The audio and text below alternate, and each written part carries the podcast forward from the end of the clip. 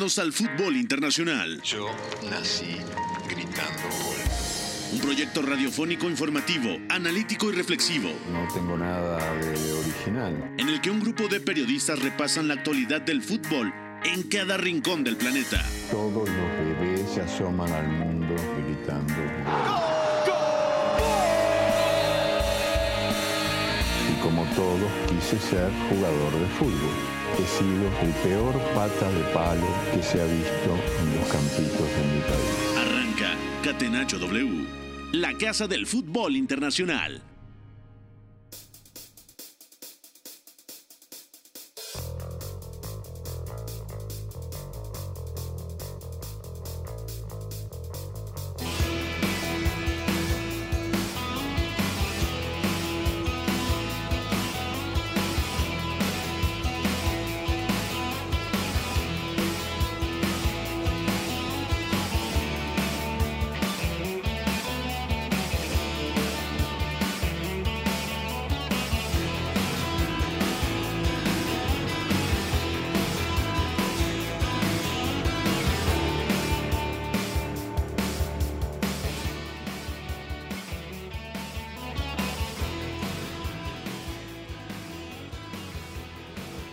Hola, hola amigas, amigos, bienvenidos. Esto es Catenacho W, la casa del fútbol internacional. Es lunes, se acaba julio, 31 de julio del 2023, son las 4 con 2 de la tarde. Nos da mucho gusto saludarles por acá para platicar de todo lo que nos ha dejado este fin de semana en el fútbol internacional. Obviamente sigue avanzando el Mundial Femenil, varios resultados muy importantes, también lo que se ha dado en la League's Cup este fin de semana. También hablar del mercado de fichajes, por supuesto, varios titulares y empezando, por supuesto, por el de Ousmane Dembélé, que le ha dicho que sí al Paris Saint-Germain. Y el Paris Saint-Germain tiene apenas horas, tiene apenas minutos para activar la cláusula de rescisión del francés por 50 millones de euros. Además, otro mexicano en Europa, Jorge Rubalcaba, llegó al estándar de Lieja, procedente de Pumas, se dio muy rápido y al final la noticia se ha anunciado este fin de semana, ya se ha hecho oficial hoy mismo, así que ya está Jorge Rubalcaba camino a Bélgica también. Suena con fuerza en Europa. Un intercambio entre la Juve y el Chelsea por Dusan Blaovic y Romelu Lukaku. Varias cosas hay que comentar. Por supuesto, los resultados de los equipos mexicanos en la League's Cup, qué pasó en el Mundial Femenil y todo el humo con la producción de Fonaldo, con la operación de Moy Martínez en, los controles. Quien les habla, Beto González, a nombre de Pepe del Bosque. Y ya también acá con nosotros, Oscar Mendoza. ¿Cómo estás, Oscariño? ¿Todo bien? Todo bien, Beto. Un saludo para ti, para Toño y para toda la gente que nos escucha. Bueno, bastante feliz por el tema de Jorge Rubalcaba. Siempre es positivo tener a un mexicano más en Europa. Yo en lo personal no esperaba que su salto al viejo continente siguiera tan pronto, a los 22 años, pero al final creo que tiene mucha proyección y ya lo estaremos detallando. Y por otra parte, lo de Dembélé que ya mencionabas, eh, como, me, eh, como también ya apuntabas, eh, tiene horas el Paris Saint-Germain para activar esa cláusula porque a partir del primero de agosto se duplica. Entonces es todo un tema Sí. y también ya desmenuzaremos las claves. Sí, totalmente de acuerdo. Va a ser muy importante el paso que dé el Paris Saint-Germain si no quiere pagar el doble de lo que está aparentemente dispuesto a pagar en este momento la cláusula de rescisión de Usman Dembélé. Si les parece, vamos a meternos ya a la pregunta del día porque hay mucho que platicar.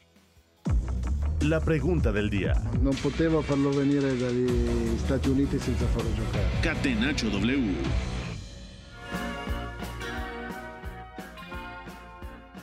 La pregunta del día, Oscar, digo, la del viernes la tiramos en torno a Usman Dembélé porque es cuando salió el rumor, pero la de hoy se tiene que centrar obviamente en Jorge Rubalcaba, ¿no? Porque es una gran noticia que otro mexicano vaya a Europa, evidentemente va a una liga trampolín, una liga de desarrollo que le permite a los talentos jóvenes eh, ganar rodaje, ganar experiencia, sumar minutos en primera división. Y luego, bueno, los clubes belgas también son buenos exportadores. Entonces, Oscar, yo te pregunto, ¿qué te parece? O mejor dicho, porque no, no es que qué tanto nos parece. La pregunta del día más bien en torno a Jorge Rubalcaba es, ¿qué tantas posibilidades le ves a, a Jorge Rubalcaba para realmente hacer carrera en el viejo continente, empezando obviamente en Lieja, en Bélgica? Uf, yo ahora mismo debo ser bastante pragmático con el tema de Jorge Rubalcaba. Creo que va a una liga que le va a permitir crecer bastante, como ya lo decías, una liga trampolín como es la de Bélgica, donde han ido otros mexicanos como Gerardo Arteaga, por ejemplo, con el Genk.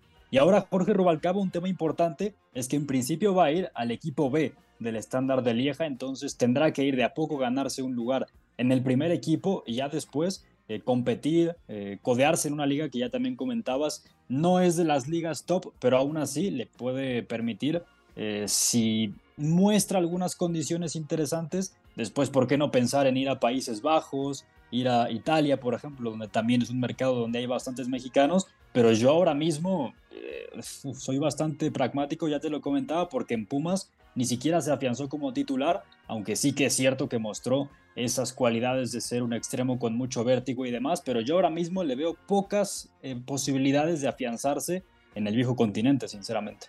Bueno, una respuesta muy concreta. Yo estoy de acuerdo y para ya también sumar a nuestros amigos, saludo también con mucho gusto a Toño de la Torre. Toño, ¿cómo estás, amigo? Fuerte abrazo. Y la misma pregunta, ¿qué tantas opciones le ves a Jorge Rubalcaba ahora que ya se ha anunciado su llegada al fútbol de Bélgica, al estándar de Lieja, equipo donde militó Guillermo Ochoa? Y obviamente esto es clave, ¿no? No va al primer equipo, sino que va al, equipo B, ¿no? ¿Qué tal, Roberto? Bueno, primero un saludo a ti, a, buen Oscar, a Fonaldo y a toda la audiencia de Catenaccio. Y bueno, para los más, para los más viejos como yo, no nada más eh, mencionas a Guillermo Ochoa, Carlos Hermosillo, que estuvo ahí también, ¿no? Ah, claro. Otro, otro, precedente de otro mexicano. Ahora, ya volví, ya yendo al tema de Rubalcaba y respondiendo a la pregunta del día, a mí Jorge Rubalcaba es un jugador que me gusta mucho, ¿no? Eh, es un jugador eh, que tiene este, bueno, como le llama este desborde o que, tiene este regate y aparte va una liga que es muy benevolente con los futbolistas mexicanos. Y algo hacen bien los futbolistas mexicanos es atacando los espacios, atacando corriendo. Y este tipo de ligas, la belga, la Eredivisie, eh, la griega, la portuguesa, son ligas muy benevolentes para nuestros connacionales. Entonces, pues yo creo que sí, va a ser una, una, le va a ir bien en esa liga y va a poder dar un salto a una liga un poco más importante. Y habrá que ver el contexto, sobre todo al que llega, al tipo de equipo, al tipo de entrenador, este, tipo de rivales para ya hacer eso, ¿no? Pero de entrada yo te respondo que sí. Ok, de acuerdo. Eh, también ya metemos en la conversación a nuestro querido Omar Ortiz. Omar, ¿cómo estás, amigo? Fuerte abrazo. Y la misma pregunta, ¿qué, qué sensación te deja la llegada de Jorge Rubalcaba en términos de qué carrera podría ser en el fútbol europeo, empezando en el B del estándar de Lieja.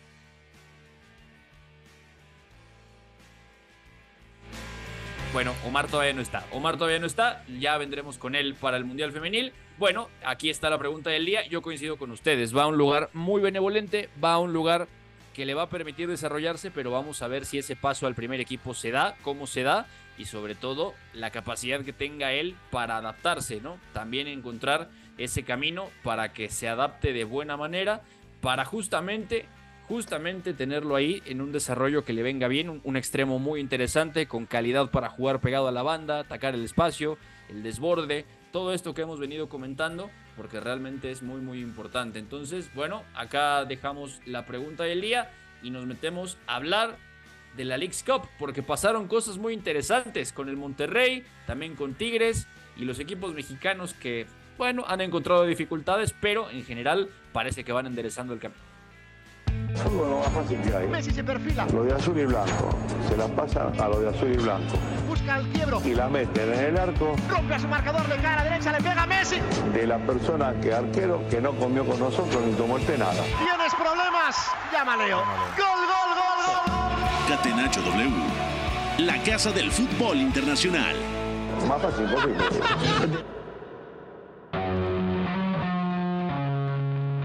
Toño, se han dado resultados bastante interesantes. Eh, sobre todo, me gustaría que empezáramos hablando de lo que pasó el viernes con Chivas, cuando se reanuda el partido. Para la gente que no se enteró bien, hay que decirles que la semana pasada, justamente el jueves, eh, Chivas jugaba contra Cincinnati, se detiene el partido por una tormenta eléctrica y al final no se reanuda ese mismo día, se reanuda el viernes al mediodía y bueno, Chivas, que parecía que empezaba a competir de mejor manera en el segundo tiempo, acaba perdiendo 1 a 3 contra el líder de la MLS. Al final fue muy importante que Alexis Vega pusiera a competir al Guadalajara, Toño, pero eh, no le vino al final del día del todo bien ese parón a Chivas, que vamos a decir que hasta el final del primer tiempo y un poquito al inicio del segundo, parecía que pedía como, como el tiempo fuera, lo salva la tormenta eléctrica, por gracioso que suene, y al final, bueno, no consigue eh, sacar el resultado. También hay que decir que obviamente ya se había hecho expulsar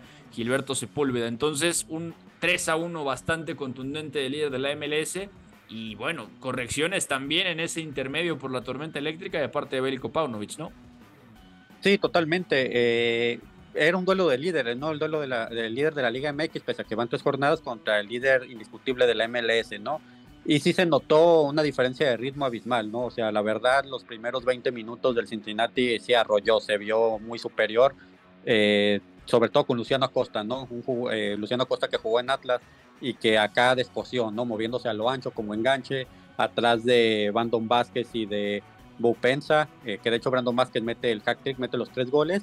Y Chivas, Chivas pues, después de la expulsión, pues trata de justamente a Antonio Briseño, mete a Alexis Vega, que tiene un con, puro arrastre, con pura conducción, estaba sacando agua del pozo, ¿no? Después viene esta, esta cancelación o eh, se pospuso el juego por la tormenta eléctrica y al día siguiente en la primera jugada mete gol Chivas, ¿no? Parecía que se metía el partido, pero eh, les meten el tercer gol, que es fuera de lugar, que de hecho no la revisa el VAR, pero a partir de ahí anímicamente pues ya se cae el equipo, ¿no? Y ya faltaban como 15 minutos para que se acabara, entonces ya, ya fue otra cosa, ¿no? Pero sí, totalmente, aquí se vio una, una gran diferencia. Juega muy bien este equipo, ¿eh? el, de, el, de, el de Cincinnati, dirigido por Nunan, y, y se vio una diferencia. De hecho, el Cincinnati pues ya, ya está en la siguiente ronda. Chivas hoy se juega precisamente su pase contra el Sporting Kansas City también de la MLS, necesita ganar, ya sea en penales o en los 90 minutos para avanzar, ¿no? Pero sí no se vio ese Chivas que venía que venía a ser subcampeón o que viene siendo líder de, del torneo, ¿no? Era muy, muy fácilmente atraída a la primera línea. Eric Gutiérrez se vio muy mal, la verdad, ¿no? No sé si sea el ritmo o no, pero estaba muy constantemente atraído, fuera de posición. Y bueno, fue un cúmulo de factores ahí. Sí, de acuerdo. También en otros resultados importantes, hay que decirlo, eh, Monterrey le dio la vuelta a los Seattle Sounders 2 a 4. Y bueno, al final, partido complicado, Toño, porque más allá de que hace el hat-trick Germán Berterame, también hay que decir que empieza mm, bastante fuerte Seattle, bastante mal Monterrey. O sea, Héctor Moreno se hace amonestar a los segundos. Eh, Nico Lodeiro al minuto 2. Jordan Morris, que fue también a la Copa Oro con Estados Unidos, marca al minuto 6. Brian Schmetzer estaba muy feliz. Germán Berterame luego marca el 2 a 1 al 31 y en la compensación lo nivela Monterrey, ¿no? En el 47 Germán Berterame de penal marca el 2 a 2. Luego Cortizo a pase de Berterame que o sea, directamente lo de Germán Berterame es tremendo, participa en los cuatro goles, asiste a Cortizo al 48 y al final el argentino vuelve a poner su nombre en el marcador con el 2 a 4 al 63. Un partido, Toño, que podríamos decir que no se lo va vamos a decir esto, se lo va a enfrentar Monterrey de forma regular en la Liga MX, con la gran diferencia de que obviamente este equipo de Seattle tiene años trabajando con Brian Schmetzer, que tiene calidad con Nico Lodero en la media punta, tiene a Joe Paulo en el doble pivote, también Jordan Morris en la banda de la derecha, un Raúl Ruidías hechísimo a ese frente de ataque, y un Monterrey que todavía no acaba por encontrar la forma correcta, ¿no? El doble pivote con Gobea y Jonathan González, eh, Maxi Mesa más como media punta por la derecha, porque Eric Aguirre también está en esa banda. Sebastián Vegas poco más abajo, porque está Joao Rojas en la banda izquierda y dos nueves, ¿no? O sea, da la sensación de que todavía no es tanto el equipo que espera el Tan Ortiz, ¿no? Es normal dentro de todo.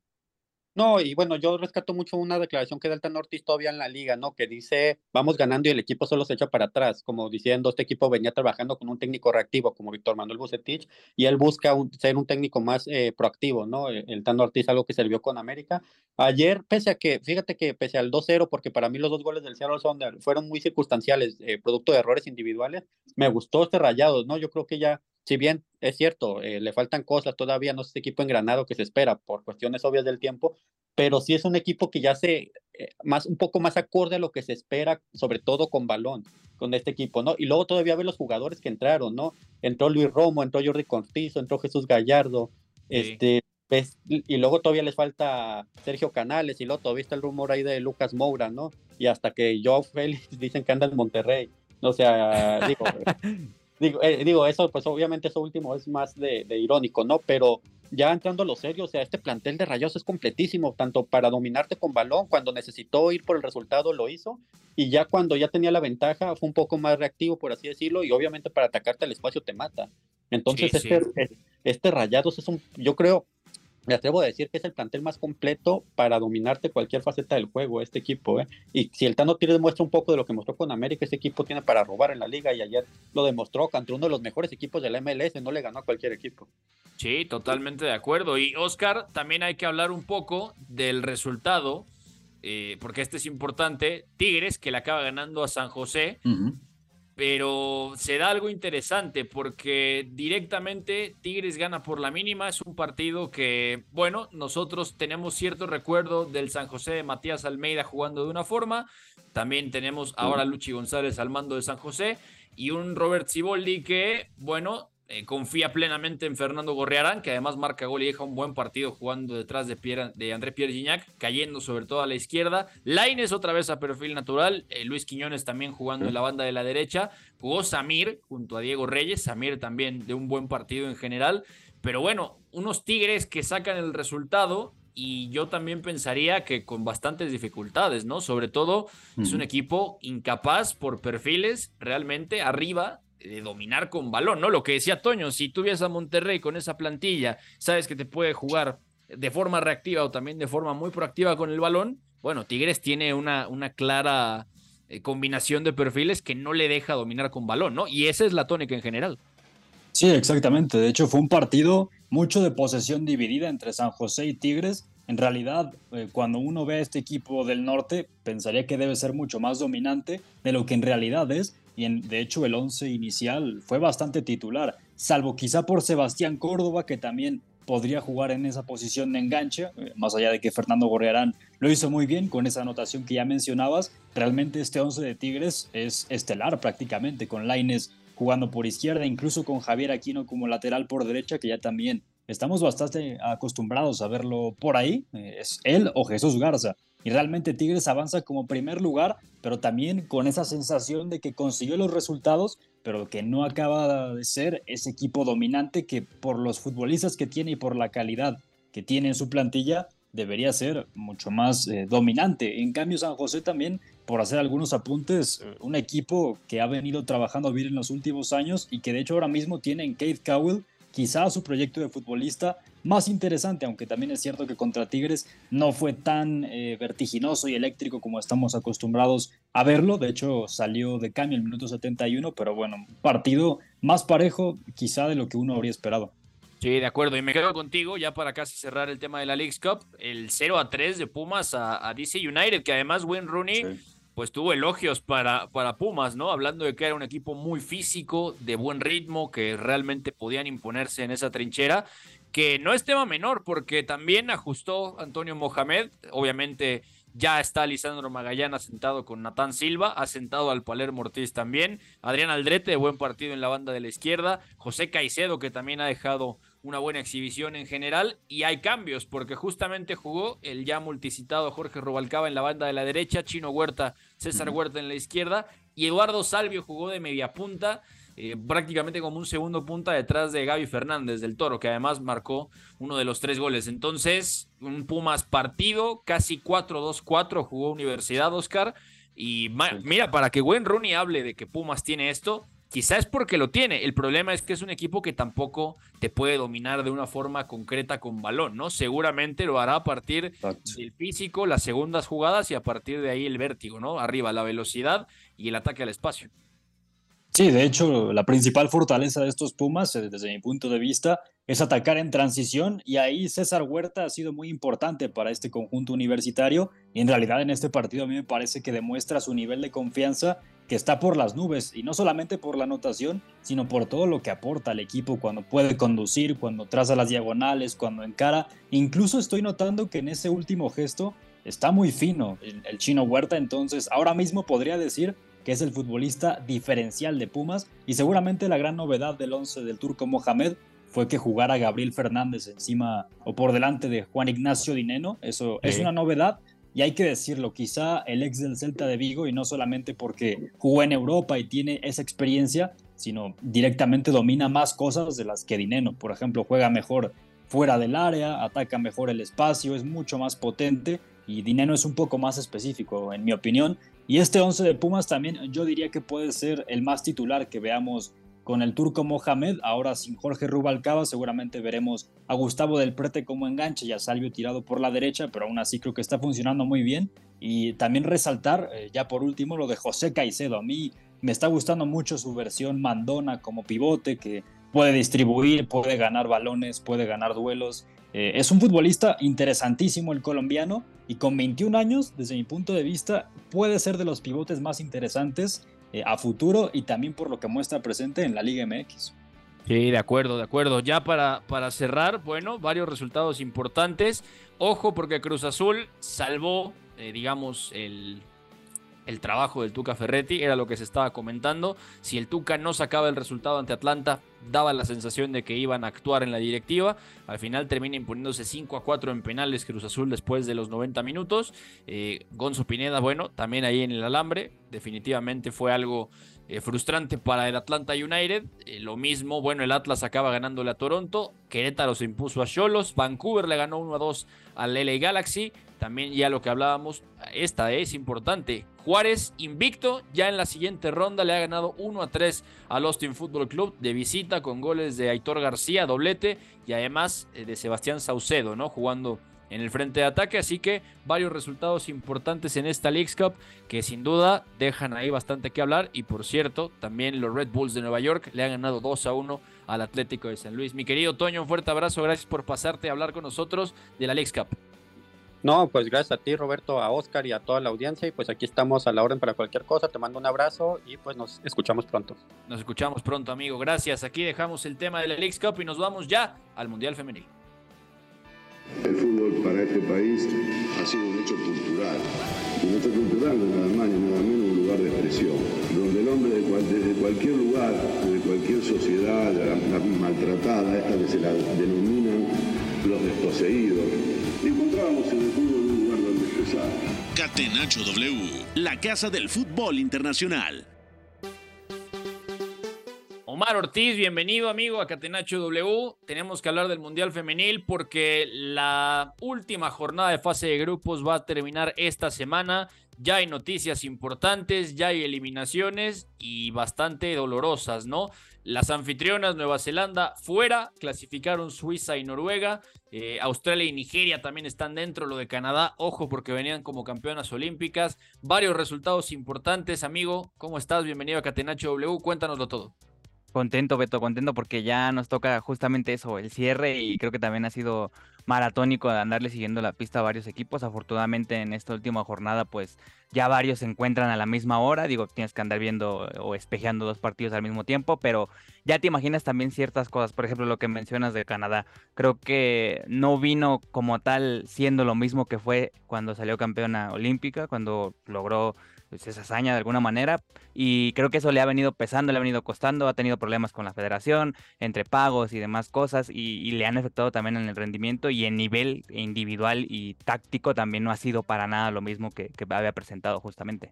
Sí, de acuerdo. A ver, vamos por partes porque esta última jornada, digamos que pues va empezando, solamente eh, hay clasificadas en los grupos A, B y C, es decir, ya están del otro lado Suiza, Noruega en el grupo A, en el grupo B Australia y Nigeria, en el grupo C Japón y España y hasta ahí, es decir, eh, el día de hoy hay partidos también muy, muy importantes. Ese China-Inglaterra que se va a juntar con el Haití-Dinamarca a las 5 de la mañana.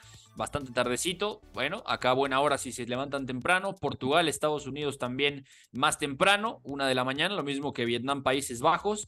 Pero Omar, háblame un poquito de dos resultados en específico, porque yo estoy bastante impactado. Sí, lo de Canadá, que venía hecha menos, es cierto, y acaba perdiendo 4 eh, a 0 con Australia de forma impresionante, pero también, sobre todo, el de España, ¿eh? Hablabas tú también hace unos programas de lo que maneja España, ¿no? Sobre todo esa diferencia de ritmo y de calidad. Y Japón le pasó por encima 4 a 0. Y bueno, España califica segunda eh, de forma, no sé si sorpresiva, ¿no?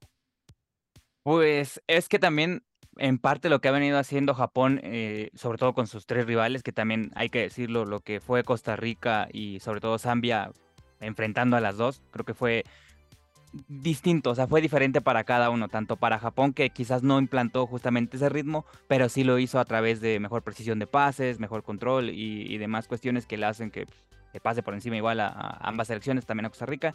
Y en cambio con España, cuando ya se tocan enfrentarse, sí me imaginé que en algún punto una de las dos iba a ceder y en este caso fue Japón, que es quien idea prácticamente y lleva a mejor puerto el partido. Y de ahí es en donde le, le saca ventaja a todo lo que venía haciendo España, porque también España tiene costuras muy visibles, también por bajas que no tiene debido a, la convocatoria y demás, pero que son muy notorias. prácticamente es haber visto cómo cayó justamente en la Eurocopa pasada. O sea, es el mismo juego que, que hacen, los mismos problemas, las mismas situaciones, y, es en donde parte también lo, lo, lo, que mejor hace Japón en este sentido, y que la verdad eh, creo que no, no sé si se queda corto, que en realidad hace las ocasiones justas como para llevarse un 4-0, pero lo hace de manera perfecta y lo hace siempre calcable en ese sentido. Y, es que el partido también puede ser engañoso, ¿no? Porque justo Japón genera las ocasiones que necesita, o sea, es contundente, pero España, más allá de que sabes que va a dominar con la pelota, eh, parece que también tuvo ese problema llegando ya también al, último cuarto contra esa línea de cinco, ¿no? Estaban Hana Takahashi, Saki Kumagai y Mueka Minami, ¿no? O sea, las tres centrales, más Shimizu la carrilera derecha, Junendo en la izquierda y un poco el problema que enfrentó, digo, no, no es por la comparación, pero tácticamente hablando, los equipos españoles, tanto la femenil como la varonil, han sufrido de este mismo problema, ¿no? O sea, pueden salir limpio, pueden llegar alto, pueden asociarse muy bien, crecer en campo rival y luego ya es donde viene el problema, ¿no? O sea, ahí directamente se atascó un poco España, ¿no?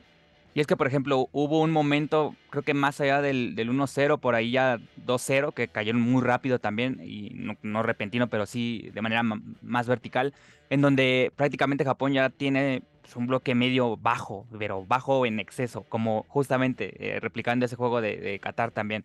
Y es la vía, o sea, al final es la vía. Si acumulas gente por dentro, eh, le evitas líneas de pase, no tiene movilidad. En este caso, a Jenny Hermoso, por ejemplo, le costó bastante el partido. Y en cambio, si España había sufrido con Zambia justamente con una delantera que era eh, Banda, eh, lo que había sufrido nada más por quedarse fija en un 2 contra 1 constante con España, aquí dándole igual eh, más espacio, con eso que te digo del bloque bajo y tal, aquí era con Miyazawa, entonces la diferencia no era importante porque en ese partido de Zambia no había tanto acompañamiento y solamente eran una jugadora contra dos centrales. Y aquí sí, en, el momento en el que había una pérdida o había una probable este, pues, recuperación, salían todas disparadas. Y entonces ahí era donde se, eh, estaba la cohesión, estaba la precisión, que era creo que lo más importante, y la forma de saber aprovechar tu verticalidad, que es lo más importante. Totalmente de acuerdo. Nada más antes de irnos al corte, Omar, el partido al que la gente tiene que ponerle hoy la fichita. Ya lo habíamos dicho, China, Inglaterra, Haití, Dinamarca, Portugal, Estados Unidos o Vietnam, Países Bajos. Creo que el grupo de Portugal y Estados Unidos, sobre todo porque Países Bajos también tiene ahí su chance. O sea, hay varios grupos que todavía tienen tres equipos eh, como tal. Por ejemplo, de este partido de Japón-España hablábamos de que había pues ya nada más la opción de ver en qué lugar quedaban y cómo se iban a acomodar, pero en este caso hay tres equipos todavía, o sea, Estados Unidos tiene posibilidades quizás de hasta quedar fuera en dado caso. Dependerá mucho también de lo que pase con Portugal y creo que Países Bajos va a ser el que más lo va a tener de alguna manera, no sé si sencillo, pero relativamente fácil. Entonces ahí entra qué va a pasar en algún momento en minutos, qué, qué va a suceder y, y, qué puede darse la sorpresa. No sé, a veces así es esto. De acuerdo, está cerradísimo ese grupo E, que es el que va a tener actividad también hoy. Estados Unidos líder eh, con cuatro puntos, empatado con Países Bajos a cuatro, Portugal con tres y a cero, obviamente ya eliminada la, selección vietnamita, Portugal con vida, Estados Unidos en riesgo de eliminación si es que no se le da el resultado, atención con eso, y también Países Bajos que en teoría debería salir bastante reforzada en ese partido contra Vietnam. Nosotros nos vamos a la pausa, también nos despedimos de Omar Ortiz, gracias amigo por pasarte acá, Catenacho W. Un placer como siempre y desvélense como bien les digo. Desvélense, pues. Nosotros nos vamos a la pausa y seguimos después del corte aquí en Catenacho W. El triunfo debe ser también la consecuencia de una superioridad moral, no solamente futbolística. Si en el triunfo no están implícitos los recursos, si los recursos nos dan igual, estaríamos dándole a la sociedad un mensaje terrible. Somos la resistencia. Catenacho W, la casa del fútbol internacional.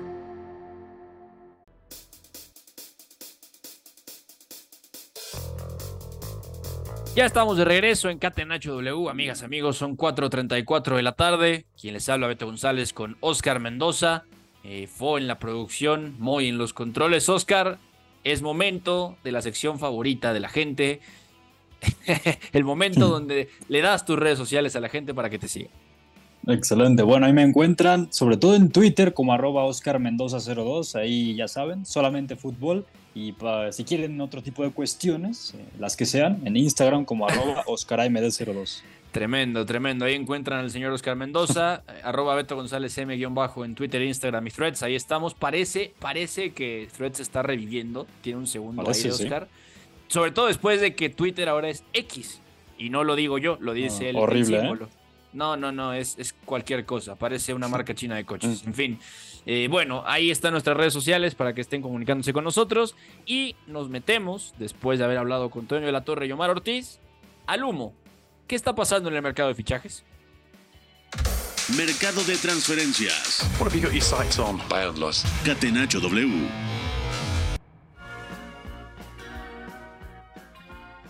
Oscar, se han movido muchas cosas durante el fin de semana, pero posiblemente una de las más importantes está en el Fútbol Club Barcelona, lo hablamos el viernes pasado.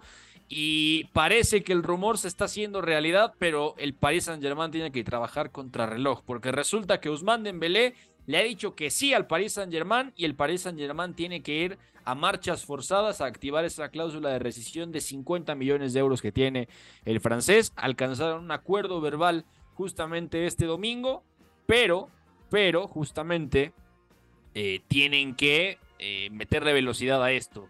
Además, se está hablando de que en consecuencia el Barcelona podría buscar dos hombres para reemplazar eh, a Usman Dembélé, o mejor dicho, no reemplazar, sino fichar en, en vez de, de, la plaza que tiene el francés. Y aquí es donde está lo interesante. Se habla de Joao Cancelo y de Iván Fresneda, es decir, dos laterales, uno que puede ser tranquilamente el mejor lateral del mundo cuando está bien, cuando está completamente enfocado, sea derecha o izquierda, e Iván Fresneda, que sobre todo ha mostrado cosas interesantes con el, con el Valladolid. El asunto es que, el asunto es que, eh, bueno, el Paris Saint Germain tiene que llegar a tiempo. Entonces, para ti, ¿dónde va a acabar este asunto? Porque además Xavi, antes del clásico en Estados Unidos, este fin de semana dijo, bueno, yo de eso no sé nada, y para mí Usman Dembélé está muy contento acá en el Barcelona, seguro se va a quedar y, mira, resulta que no. Bueno, de hecho tenemos información fresca porque precisamente cuando empezamos el programa, que abrimos un poco con este tema de Dembélé, nuestro colega Fabrizio Romano ya dio más eh, datos sobre el asunto y dice que el Paris Saint-Germain finalmente no pudo activar esa cláusula de 50 millones de euros, por lo tanto, si el conjunto parisino quiere al futbolista francés tendrá que pagar a partir ya de, agosto 100 millones de euros, que es la nueva uh. cláusula de Ousmane Dembélé, y ya lo hemos dicho bastantes veces, que es el doble de lo que tenía que pagar eh, durante el mes de julio. Entonces ahora mismo la operación parece mucho más complicada, más allá de que ya esté eh, ese acuerdo de cinco años por Dembélé. Entonces, parece que el futbolista sí quiere ir a París. Eh, lo hemos también comentado que no se siente del todo a gusto en Barcelona después de los problemas físicos que lo han castigado bastante y aunque puede ser un futbolista eh, para mí importantísimo para Xavi Hernández, lo demostró recién en el clásico del fin de semana contra el Real Madrid en pretemporada, lo importante que puede ser eh, como un factor sorpresa eh, en ese regate corto, incluso atacando a campo abierto, es un extremo único en su clase y perderlo para el Barça sería perder explosividad, perder un poco esa capacidad de condicionar mucho al rival, por supuesto, y seguramente el titular sería Rafinha. Y también metiéndonos eh, rápidamente en eso que decías de Fresneda y de Joao Cancelo, para mí cualquiera de los dos podría encajar muy bien en el Barça, pero lo de Joao Cancelo, no sé cómo lo veas tú, Beto, pero para mí es un futbolista que tiene todo perfil Barça, o sea, realmente por el tipo de lateral que es, de condiciones muy asociativas, que tiene un gran toque, que incluso tiene una gran noción para ir hacia enfrente, para mí lo de Joao Cancelo sería una apuesta más inmediata, pero lo de, lo de Fresneda sería más pensando al futuro, porque es un lateral muy joven y que ya fue buscado incluso por clubes como el Arsenal. Sí, de acuerdo, que yo no termino de entender eh, sobre todo esto, porque estábamos hablando el viernes que si se va Usman Dembélé o si se iba, el Barcelona eh, iba a perder un extremo que te da cosas al pie, pero sobre todo Dembélé sigue dando cosas al espacio, ¿no?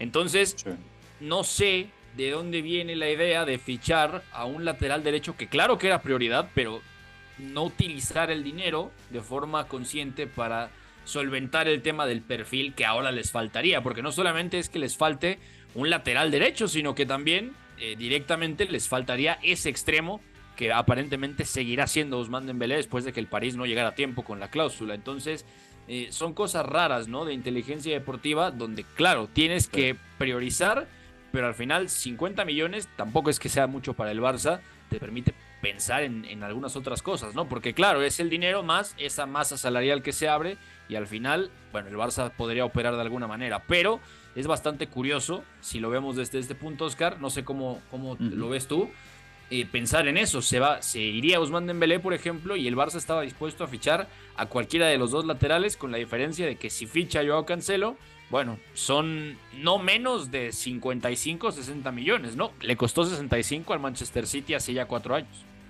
Bueno, en un mundo ideal y donde el Barça tuviera unas finanzas mucho más sanas, tendría que fichar un extremo y un lateral derecho sí o sí porque me parece que tiene un problema ahora mismo en esas dos zonas, pensando ya en la salida de Usman Dembélé, porque es cierto que puede funcionar muy bien la idea o ese sistema con Jules Koundé jugando como lateral bajo y del otro lado Alejandro Valde dando profundidad, pero luego cuando tiene que jugar, por ejemplo, Serginho Dest, ahí hay una baja de calidad muy importante y es un futbolista que para mí no tiene nivel para jugar en el Barcelona y sí tendría que reforzar el club eh, esa zona, sobre todo pensando en poder ver a Araujo y a, y juntos en la central. Y luego si se va Usman Dembélé también está la opción de darle más rodaje y también apostar por Abde, por supuesto, aunque sabemos que está acostumbrado a jugar en la banda opuesta y ahí se abriría la posibilidad de tener como opciones en los extremos al propio Ansu Fati, a Abde, a Rafinha, al propio Ferran. Entonces el Barça tendría que probar más cosas, pero aún así perderlo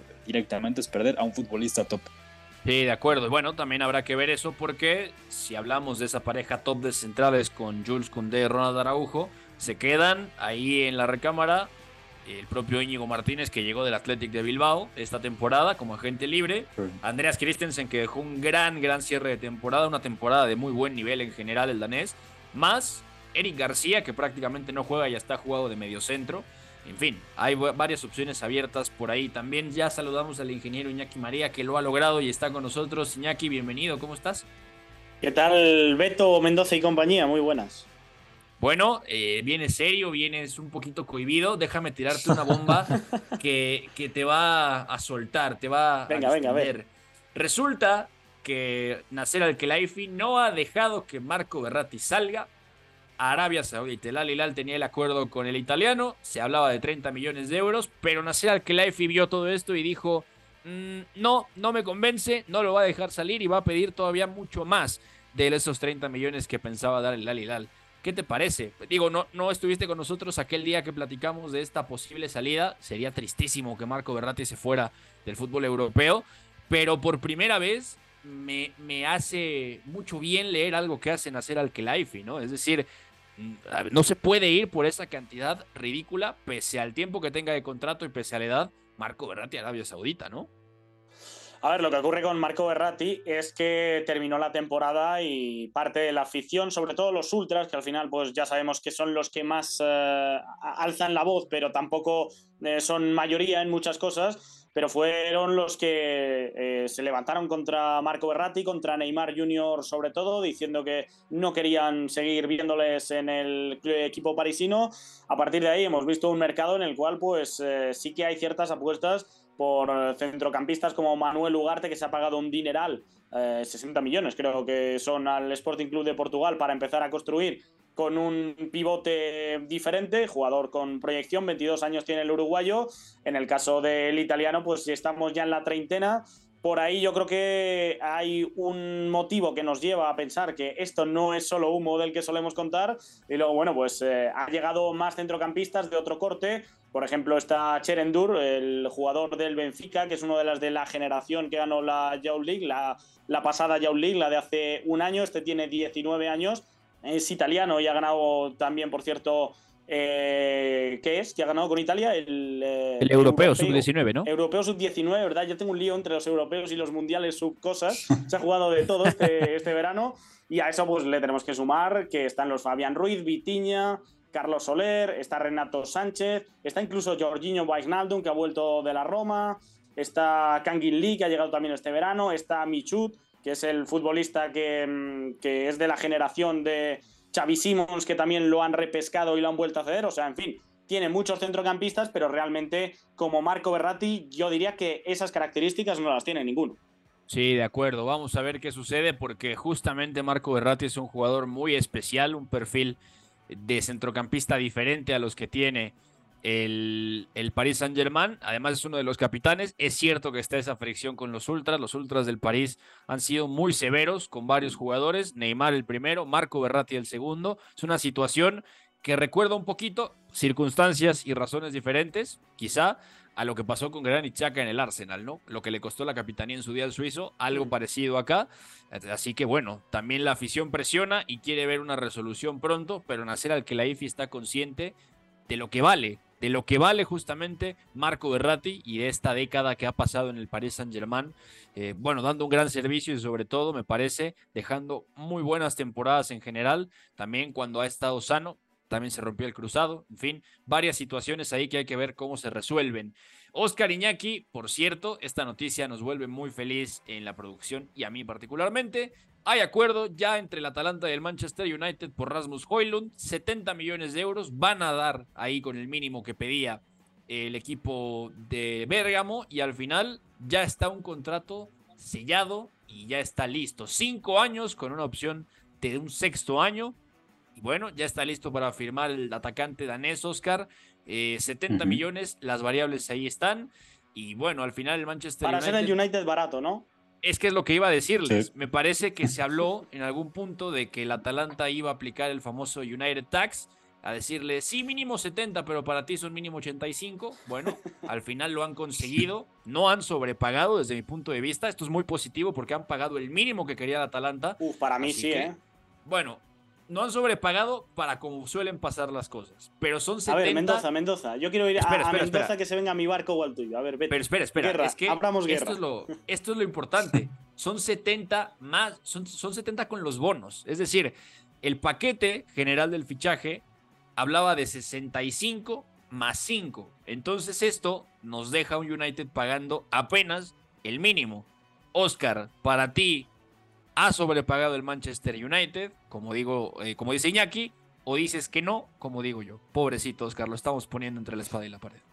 Yo lo que voy a decir es que para mí el United está pagando mucho dinero por un futbolista que apenas lleva un año en la élite. Eh, eso es lo que creo, son 85 millones de euros, aunque también hay que tomar en cuenta que llegó a pedir la Atalanta 100 millones. Entonces, al final, si tomamos en cuenta esa puja que hubo por el futbolista, al final el United se quedó con un buen precio, podemos decirlo así, pero gana a un jugador que tiene 20 años, que además eh, su futuro es muy prometedor por las condiciones que muestra, sobre todo para atacar el espacio, luego la forma en la que carga el área, y es un perfil de delantero, yo diría, muy difícil de encontrar, y hay gente que incluso lo compara con Erling Haaland por las condiciones que tiene, porque es zurdo, porque va bien por arriba, y porque incluso podemos decir que tiene esa capacidad para jugar al apoyo, pero todavía falta que pula precisamente ese rubro. Eh, eh, eh, Eric Ten Hag gana el delantero que quería desde un principio, que también lo platicamos, era un pedido muy explícito suyo, entonces esa es la parte positiva. Sí, y a ver Iñaki, justo esto que dijo Oscar me da pie a hacerte una pregunta que es muy importante. Eh, a lo mejor la gente no tiene muy bien visto a Rasmus Hoylund, pero yo ayer, por ejemplo, leía a un analista, a un scout, eh, EBL 2017 se llama en, en, Twitter, lo sigue mucha gente y en particular me parece que tiene una muy buena noción, una, gran capacidad analítica. Y él decía, es un producto incompleto, pero si le quieres poner una etiqueta, que a veces es necesario, es ese delantero eh, joven que junta cosas de Erling Haaland y Harry Kane, porque tiene el físico para hacer esa referencia lejana de ataque y no está completamente terminado. Sí es cierto que quizás su mejor cualidad pueda ser atacar el espacio, pero te puede hacer esa referencia, ese choque con los centrales rivales por físico, retener el balón, pero a la vez empieza a mostrar algunas cosas de, de juego al apoyo, sin ser obviamente estando lejísimos de lo que es Harry Kane. Solo hablamos de una combinación de perfiles tú compras esto, o sea, como un punto intermedio que obviamente tiene todo por desarrollar y por pulir? A ver, es un atacante que mm, de base eh, tiene muy buena carrocería, muy buena mezcla entre la agilidad, la velocidad, la zancada. Es uno de estos que por físico, a mí también me recuerda un poquito a Alexander Isak en ese sentido de que eh, no te imaginas eh, cómo juega hasta que lo ves jugar. Dices, bueno, será más corpulento, será de mm, un menor radio de acción del que luego acaba teniendo. El Atalanta ya sabemos que también es un equipo bastante dinámico, de que el delantero se tiene que mover mucho, tiene que saber jugar también de espaldas, bueno, en fin. Eh, me parece que es un delantero que tiene eh, condiciones como para poder apostar muy fuerte con él. Ahora bien, con 20 años, pagar 70 millones más bonus por un delantero que no está contrastado, que no tiene mm, demasiados partidos en la élite, porque el Atalanta este año ni siquiera ha jugado Europa y viene del Sturm Graz, que, que, en las dos temporadas que estuvo ahí no jugaba demasiados. Es un jugador por el cual pagó 17 millones el Atalanta, que tampoco había roto ni a nivel de cifras ni a nivel, o sea, fue por puras sensaciones y que esta temporada pues eh, ha jugado muy bien, tampoco es que tenga cifras escandalosas, no llega a los 10 goles en, en el Atalanta, yo creo que el United si paga ese precio tiene que ser para que tenga algo más de certeza a nivel de cifras, pero bueno, por resumirlo un poquito más, Beto, yo creo que en el mercado había, por ejemplo, un Randall Colomuani que puestos a pagar ese dineral, yo lo veo ya más contrastado, más hecho, incluso veo que tiene características em, eh, con algo más de techo que Rasmus Hoylund. Y aquí el que mejor parado sale creo que es clarísimamente el Atalanta, que a mí por ese precio, pues ya digo, por la plusvalía que genera, me parecería una operación redonda. Sí, totalmente de acuerdo. 17 millones es lo que había costado al Atalanta, se va por 70 prácticamente.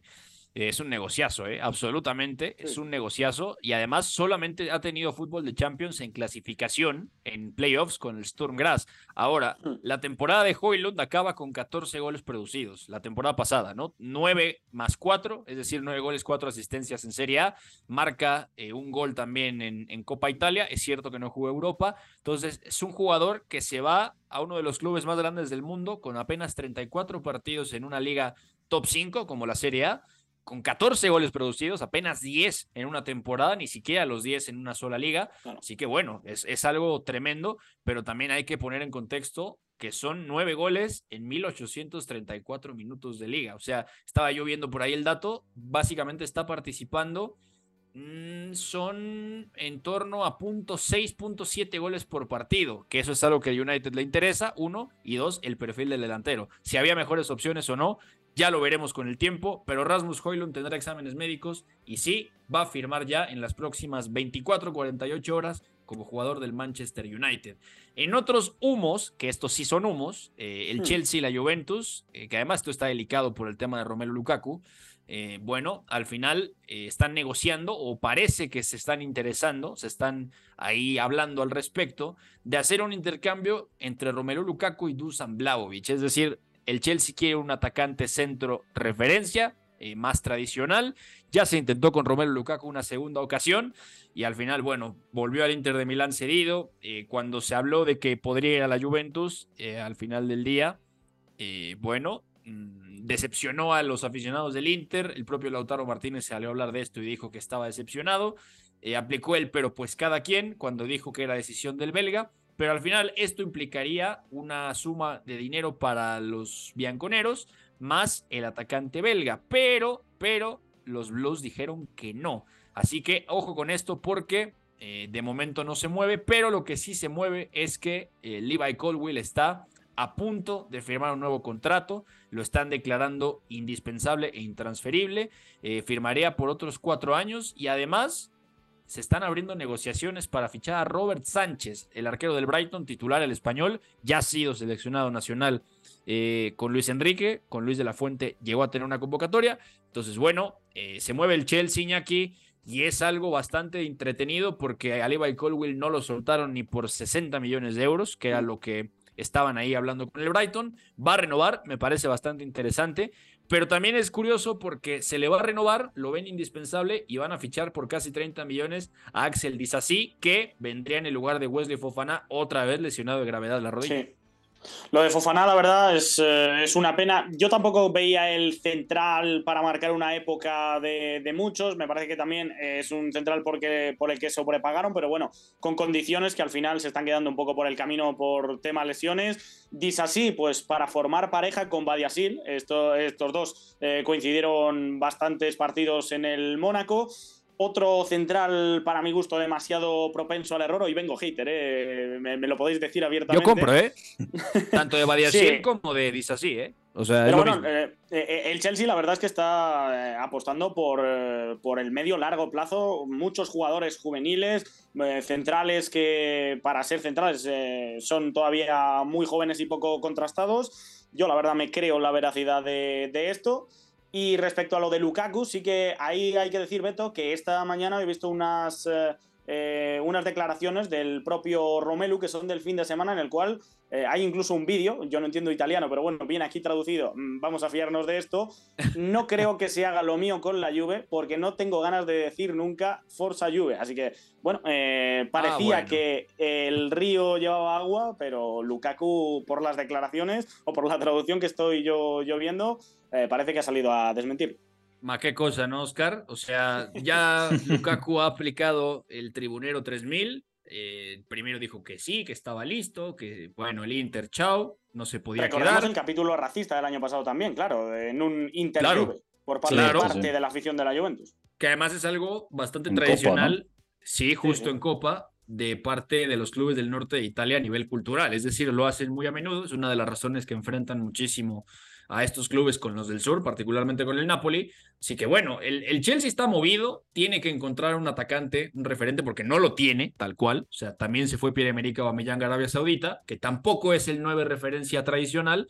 Así que es eso, eh, reforzar el arco, es decir, no se confía en Kepa, eso es una. Y luego también la defensa que sigue cambiando, ¿no? Badia Shield, obviamente se fue a Spilicueta, eh, obviamente quieren a Levi Colwell porque tampoco es que vaya sobrado de calidad pero luego esto de dice así, yo no estoy tan seguro, ¿no? Lo de Robert Sánchez, mira, me suena bien, pero también sí. había una buena razón por la que Roberto de Servi dijo, a ver, eh, sí, me gusta Robert, pero yo creo que Jason Steele me sirve mucho más para ciertos momentos, ¿no? Que por eso es titular Jason Steele.